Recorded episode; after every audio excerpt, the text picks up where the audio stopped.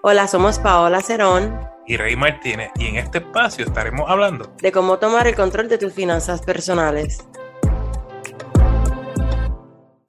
Esto es Finanzas al Día. Yo soy Rey Martínez, coach financiero, y me acompaña Paola Cerón, mejor conocida como Wise Money Girl. Estamos aquí para hablar de todo lo relacionado a dinero. Bienvenida, Paola. Hola, Rey. Buenas noches a todos. Buenas noches a todos los que nos escuchan de la TAM. Eh, gracias, Rey, por tenerme aquí. Este, como siempre digo, súper contenta de que seguimos trayendo temas nuevos, temas que educan. Estamos recibiendo un feedback súper bueno. So, por esa parte, pues estoy agradecida. Bueno, pero Rey, vamos a lo que a lo que vamos, a lo que siempre hacemos. ¿Quién es nuestro auspiciador de hoy? Seguro. El episodio de hoy es traído a ustedes por Barbería Styles. Barbería Styles comprometido con la belleza y la salud de nuestro amigo Javier. Lo consigue en Bayamón. Para más información, pasa por su Instagram, Barbería Styles, la última I de Y. Y le agradecemos, Paola, a nuestros Patreons, Mercedes, Maricela, Juliet, Rosy, Sairimal, Erika y José Luis si tú también quieres apoyar la finanza al día con Paola y Rey, lo puedes hacer visitando la página patreon.com Finanzas con Rey. Bueno, Paola, antes de entrar al tema, quería decirte, y estoy súper contento, este podcast sigue en los primeros 100, dentro de los primeros 100 programas en República Dominicana de inversiones. Así que a los chicos de RD, muchas gracias por el apoyo, ¿verdad? Se le aprecia un montón. Con eso dicho, vamos al tema, Paola. No, yo quiero agradecer a, República Dominicana, me encanta ese país, mi papá era dominicano, so me encanta, me encanta, y ahí para eso estamos. Ok, Rey, nuestro tema de hoy es un tema eh, bastante común, pero nos habla mucho porque nos, y más en, esta, en este tiempo nos gusta evadir el tema, y es gastos este, impulsivos. Los gastos impulsivos sí son muy comunes, ¿verdad?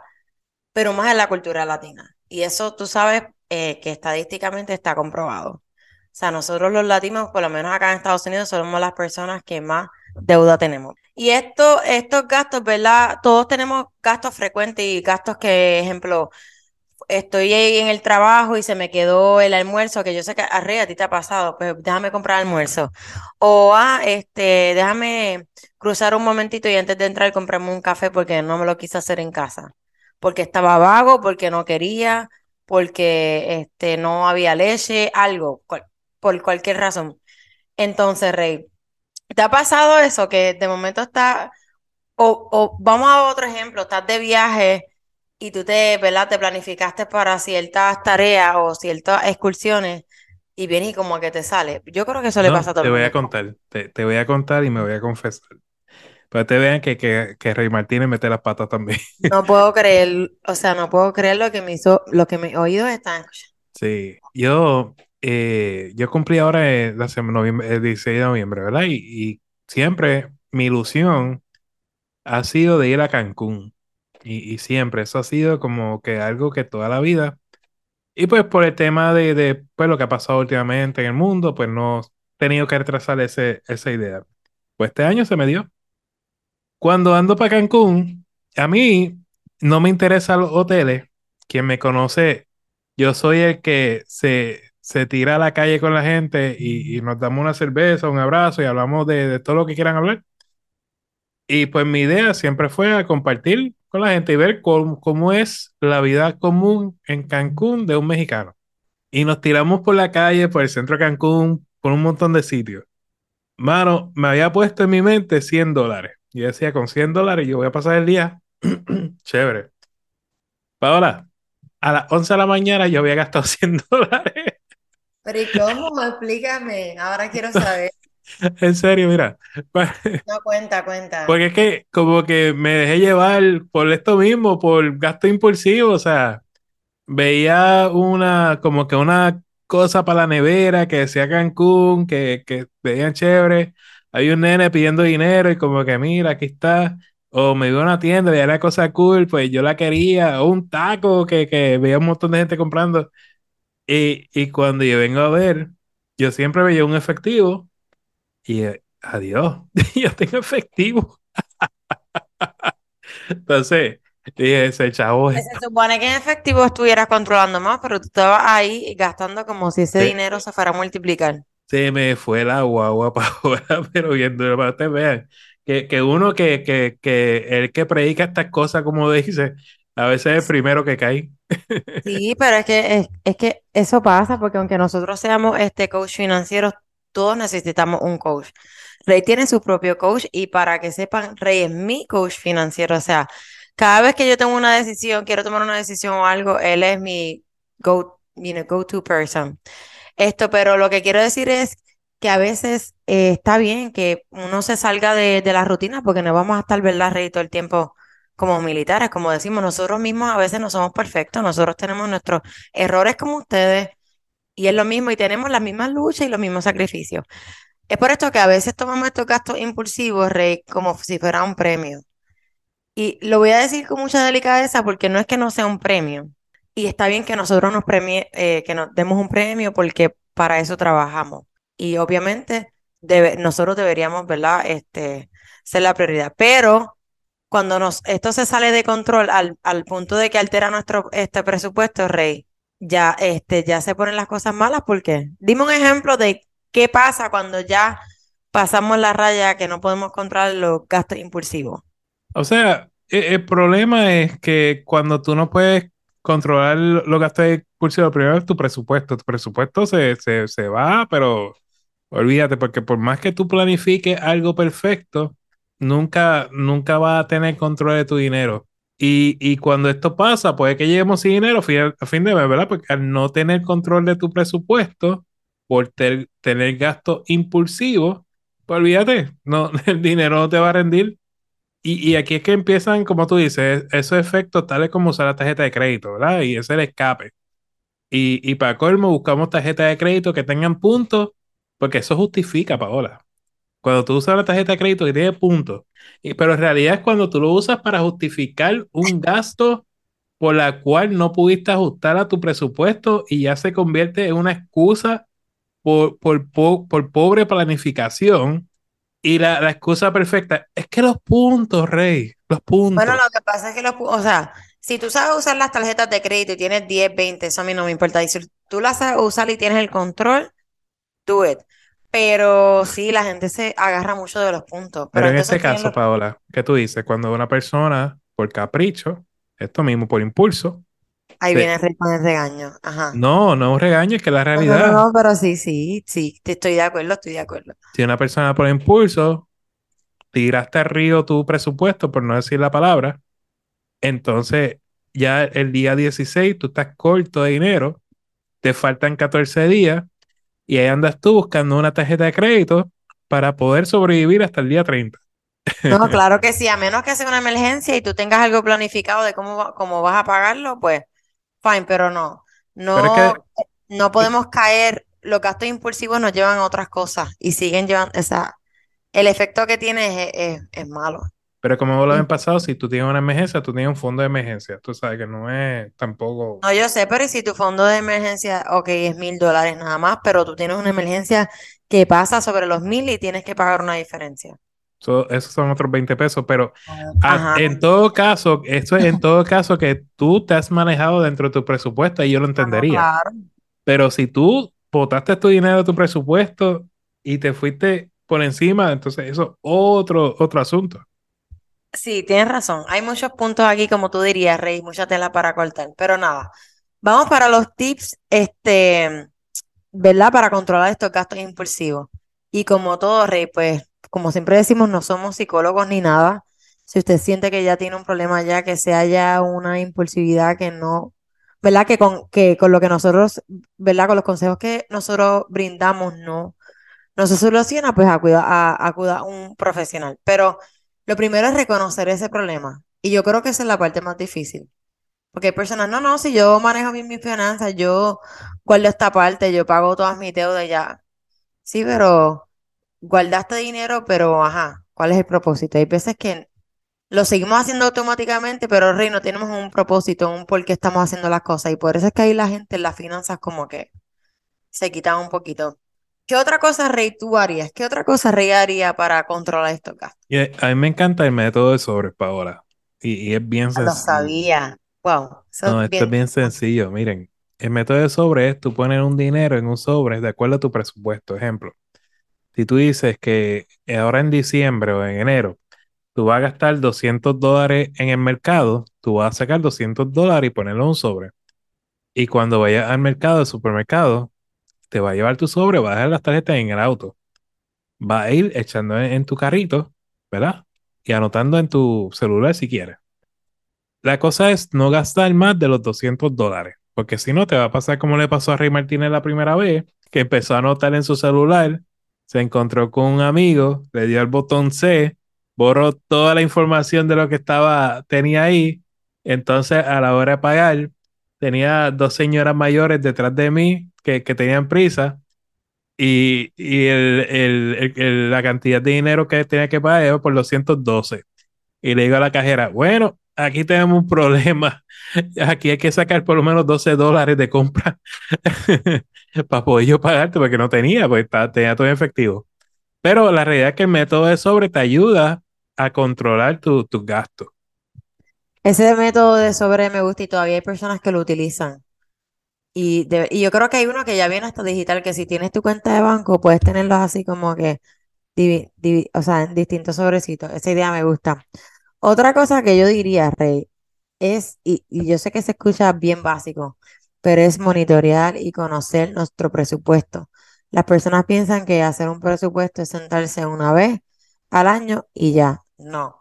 Gente, esto es bien importante, monitorear nuestros gastos cada dos semanas. Yo siempre lo digo, eso es uno de los mejores tips. Porque ahí está bien, está bien salga y como yo dije, es común. Pero dentro de lo común tenemos que tener una cantidad de dinero mensualmente que nosotros sabemos que va a ser gastos que no están, ¿verdad?, bajo una categoría o misceláneos, ¿verdad, Rey? So, ahí es que yo voy con lo del presupuesto. O sea, como que tener una parte de nuestro presupuesto que sea designada a esto, you know, no fondo de emergencia, no fondo de contingencia, no fondo, no viaje, no, no. No, yo estoy de acuerdo contigo, es que si tú no monitoreas tu presupuesto, o sea, es lo básico, o sea, si tú dijiste tú vas a hacer algo, tienes que monitorearlo. Entonces, igual, un par de cosas más, Paola. Hacer una lista antes de salir para no salirte de ella, ¿verdad? Eso es como cuando uno va a hacer compra, vete con una lista antes de hacer compra. Eh, ay, los emails. Ay, a mí me llegan emails un montón y este Black Friday, uf, esos emails, esos emails dañan la mente. ¿Tú me entiendes? Como que te envían ese, ese email y ya tú quieres es estar ahí. que hay una estrategia de, de lo que se llama email marketing, que es un mercadeo de correo electrónico, donde la persona te va a inundar de, de correo eh, a cambio, ¿verdad? Porque psicológicamente eh, tú ver un correo constantemente llenándote estipula como una necesidad y, y pues es mejor cancelar la, la suscripción, excepto la que te envía Finanzas con Rey, ¿verdad? Este, para que vea lo que, no vea lo que te está llegando. Y, y la última, yo creo que es bien importante, congelar o esconder las tarjetas de crédito, Paola. Uf, esa me gusta. Yo, yo escondí la mía de Victoria's Secret hace tiempo. Porque yo reconozco que es algo que no, ¿verdad? Que no puedo controlar. So. Bueno, nada, este, la conclusión es que monitoreen ese presupuesto y que los gastos impulsivos, ¿verdad? Si sabes que se están saliendo ya de tu control, te exhortamos a que busques ayuda y que son comunes y más en la cultura latina. Por eso el propósito de este podcast es que si tú conoces a alguien que necesite escuchar sobre este tema, lo compartas para este, este, que este mensaje llegue a todo el mundo. Hola, hola, hola a todos. Mi nombre es Keishla Torres y este es tu espacio favorito de finanzas. Sin crédito no hay paraíso. Navidad Boricua, época de celebración y época de crear tu historial crediticio saludable. ¿Sabías que las Navidades son uno de los mejores momentos para construir nuestro historial de crédito y mejorar nuestro puntaje? En esta época gastamos más dinero de lo habitual y podemos hacer un impacto positivo en nuestro crédito. Aquí te dejo 7 consejos para utilizar tus tarjetas efectivamente en esta Navidad. Número 1. Utiliza lo que puedas pagar. Número 2. Ten un consumo responsable. Si no cuentas con ingresos saludables, no te excedas. Número 3. Utiliza las tarjetas en productos que reciban bonificaciones con porcentajes de cashback. Número 4. Realiza las compras de pagos comunes como gasolina, compra, utilidades comunes de bajo límite y así poder mejorar tu puntuación de crédito. Número 5. Revisa tus transacciones para que mantengas un control. Número 6. Organiza tus fechas de pagos y sé puntual. Número 7. Paga el total de tu deuda a tiempo para evitar intereses y recargos. Recuerda aprovechar esta época tan hermosa para utilizar tu crédito a tu favor. Para más tips como estos de crédito, puedes encontrarme en Facebook como Keishla Torres Financial Mentor y en Instagram como Keishla Financial Mentor. Siempre deseándoles que la pasen súper bien y teniendo en mente que sin crédito no hay paraíso. Cada podcast estaremos contestando al menos tres preguntas que nos llegan tanto por el podcast o por las redes sociales. Y aclaramos que toda información es para uso educativo. Siempre consulten con un asesor financiero o con una entidad bancaria antes de tomar cualquier decisión financiera. Bueno, Rey, nuestra primera pregunta es Gaby y dice, soy responsable de cuidar a mi mamá después que ella votó todo su dinero. Mira qué pasa. Y, esto lo hablo con el corazón en la mano. Yo creo que, que Dios le dio la bendición y, y quizás me voy por el ámbito un poco más de fe. Dios te dio la tarea de, de cuidar a aquel ser que más te ama en la vida. Y aquel ser que más te ama en la vida, aquí en la tierra, viene siendo tu padre, ¿verdad? Entonces, creo que hay una responsabilidad independientemente de la condición o cómo la, tus padres hayan actuado financieramente, hay una responsabilidad ante ellos de cuidarlo. Ahora bien, habiendo dicho eso, una cosa es cuidarlo y otra cosa es ayudar a complementar sus caprichos. Ejemplo, quizá hay mucha gente mayor que le gusta ir al casino. No se trata de que le des dinero para ir al casino. Se trata que lo ayudes con la casa, comida, transportación, ropa, sus gastos médicos, ¿verdad? Eh, y que lo puedas hacer dentro de tu presupuesto. Y cuando no puedas lograrlo, no, no, no te creas Superman, aprende a pedir ayuda, ¿verdad? Así que es una combinación de factores donde, aunque entiendo tu coraje, Gaby, y entiendo tu frustración, yo creo, yo creo que tú tienes un deber más alto ante Dios de cuidar por tus padres para efecto de que ellos tengan eso, o tu madre en este caso, para que efecto que ella tenga esos últimos años de su vida lo mejor posible.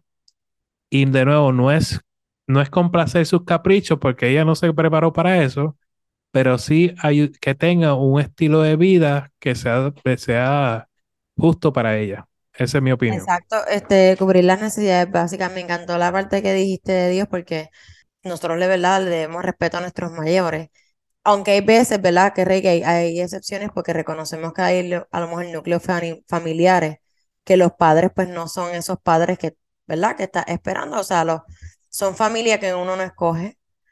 Bueno, cada, cada situación es individual, pero yo sí, una de las cosas, Rey, cuando yo me mudé a Tampa y una de las cosas que siempre quería estar en la posición que estoy ahora de tener un buen trabajo, siempre tenía a mi mamá en, el, en mi corazón y en mi mente y en mis planes. Y hay veces yo estoy haciendo las cosas por mí, organizando las finanzas y, ¿verdad? Por, por sucesos que pasaron en mi vida. Este, de que mis papás se divorciaron, después mi papá falleció. Y yo de venir de, de una familia donde lo tengo todo y de momento no tienes nada. Y obviamente yo sé todo lo que mis papás hicieron para darme esa vida. Pues yo me siento como responsable. Y no responsable, pero necesito, como que siento una gratitud que siento que tengo que dar para atrás a mi mamá porque estoy agradecida por lo que ella y mi papá hicieron por mí. Eso es una forma de cómo yo agradecerla, ¿verdad? Y que no le falte nada y que y cuidarla hasta que, ¿verdad? Hasta que Dios decida cuando se la vaya a llevar. Bueno, esta pregunta nos tocó un poquito, Rey, Vamos a nuestra segunda pregunta y es Maribel, lo escucho. Mi esposo no me quiere hacer caso. Estamos mal financieramente. ¿Qué hacemos? Gaby, eh, a mí, Maribel, aquí la comunicación es clave. Que, o sea, estás teniendo el problema a un nivel que la comunicación ya no está llegando, yo creo que ahí está el problema, ¿verdad, Rey? Como que para mí todo empieza con una muy buena comunicación y entendimiento. Yo creo, mira, otro día to- estoy escuchando un video de, ahí me da pena, si la persona está, está escuchando, me disculpo.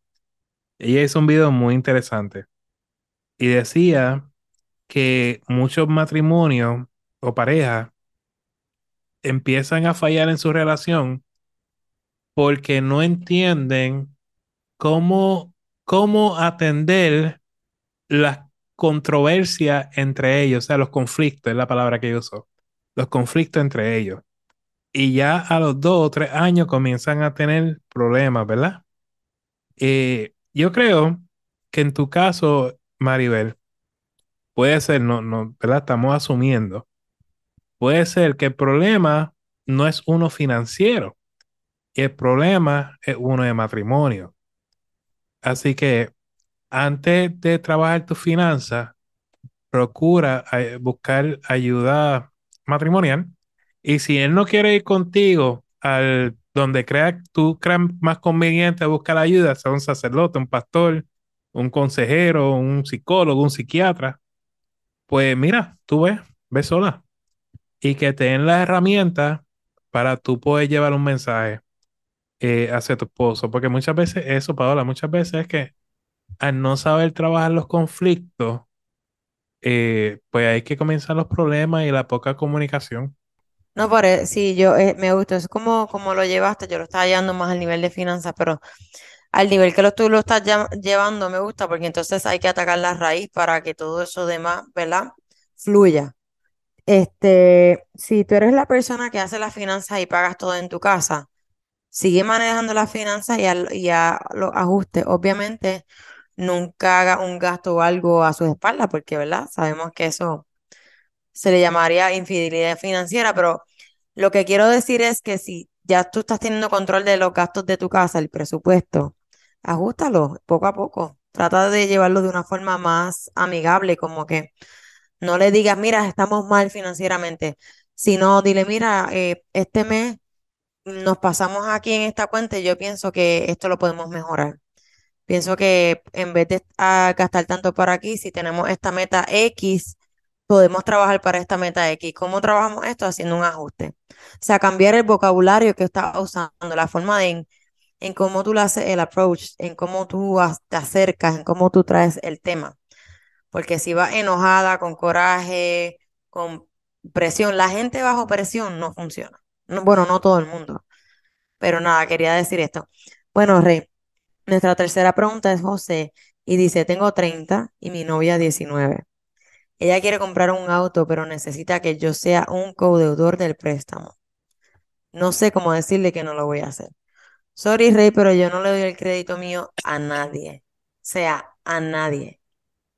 So, eh, eh, qué yo lo hice, lo hice una vez y no vuelvo a, you know. Y yo sé que hay Ve- veces que situaciones porque yo, uno de mis mejores amigos, cuando yo me mudé para Tampa, como yo nunca había comprado carro en mi vida, pues Ajá, y se tiró ese riesgo, pero mano, yo soy una persona súper responsable, o sea, eso es una, una responsabilidad inmensa. Pero, ¿qué iba a decir, Rey? Sorry que te interrumpí. No, no, yo lo que estoy riendo porque dice, y perdona José, es que me da gracia. Este, te- tengo 30 y mi novia 19. Ella quiere comprar un auto a los 19 años. Quiere comprar un auto, Pero, ¿y qué tiene de malo si ella quiere el, el- el carro para ir a la universidad, Rey? O si necesitas el carro porque quieres hacer delivery, que, o sea, ¿cuál es la risa? Explícate, explícate, porque es que no la entiendo. eh, pero yo- yo- en mi, eh, eh, eh, tengo una palabra en mi, en mi mente y no la quiero decir. Pero, pero Y que, es necesita. que, es que la edad aquí, mira, yo, yo a los 18, mano, a mí me hacía falta un carro, pero ajá. Si hay una persona que no están casados, porque no están casados, son novios, que sa- yo espero, José, que tú lo que lleves con esa nena haya sido menos de un año, pues yo tiene un problema serio. Esa nena apenas acaba de convertirse en una persona mayor de edad. Este, ella, la recién mayor de Aquí edad, salió Papá Rey, ajá. la que es recién mayor de edad, se quiere comprar un auto, pero necesita que yo sea un codeudor del préstamo. ¿Por qué será? ¿Será porque el banco no te va a aprobar el préstamo? ¿Por qué será? No sé cómo decirle que no. O sea, José, mira, vamos, No, y vamos, a lo mejor ella no tiene crédito, pero Espera, puede empezar espera, con Paola. otra forma. Yo, yo quiero hacer un ejercicio con todo el mundo aquí. Gente, usted va, vamos a hacer el siguiente ejercicio financiero. Y esto es sencillo. Inhala paz y saca la palabra no. Repite conmigo. No. Repite una vez más. No. Esa palabra es liberadora. José, solamente dile no y ya. Tú no tienes que justificarte. Ya. Tu crédito es tu crédito y tienes que cuidarlo. Punto. Y pues, estás de novio, o sea, no estás casado, o aquí no hay mucho que Pero hablar. Rey, recuerda que hay personas que no creen en matrimonio, o sea, y yo sé que es un, porque tú puedes estar casado y de momento si no, no lo, bueno, no lo quieren pagar, bueno, se afecta el crédito de ambos, pero Bueno, es- digo, estoy asumiendo, no. estoy asumiendo cuando ella usa la- él usa la palabra Ah, novio que no están conviviendo, ¿verdad? No, no, estoy asumiendo esa, ese caso. ah, ok, pero ese, ese, sí, pues sí. Sí, tiene que ser ya, que sea una persona que tenga mucho compromiso, pero como quiera, este José, por experiencia, te puedo decir que lo presté una vez y tuve que trabajarlo. Me pagaron dos veces tarde y eso no está bien, so no. Yo no prestaría mi crédito. Yo, Paola, digo que no. Y tú díselo, como dice Rey. Tú Yo dices, no, puedo, la, hay una no palabra bien liberadora. No, no y no. Yo creo que ya entendieron, Rey.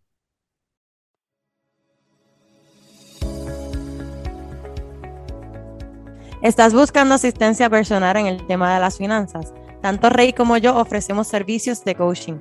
Para contratarme me pueden conseguir en Wise Money Girl en Instagram y a Rey lo pueden conseguir en su página web Finanzas con Rey. Me inspiran las personas que siguen avanzando sin importar la edad. Jimmy Buffett. Señores, queremos agradecerte por el tiempo que nos has regalado porque sin ti, Wise Money Girl o Finanzas con Rey no existirían. Si te agrada este contenido, te invitamos a darnos cinco estrellas en el podcast y dejarnos un comentario para seguir creciendo en esta comunidad. A Paola la consigues bajo Wise Money Girl en Instagram y Facebook y Finanzas con Rey en las diferentes plataformas sociales, también en la página finanzasconrey.com. Señores, recuerden, vivan como nadie para que luego puedan vivir como nadie y sobre todo sueñen en HD. You got this!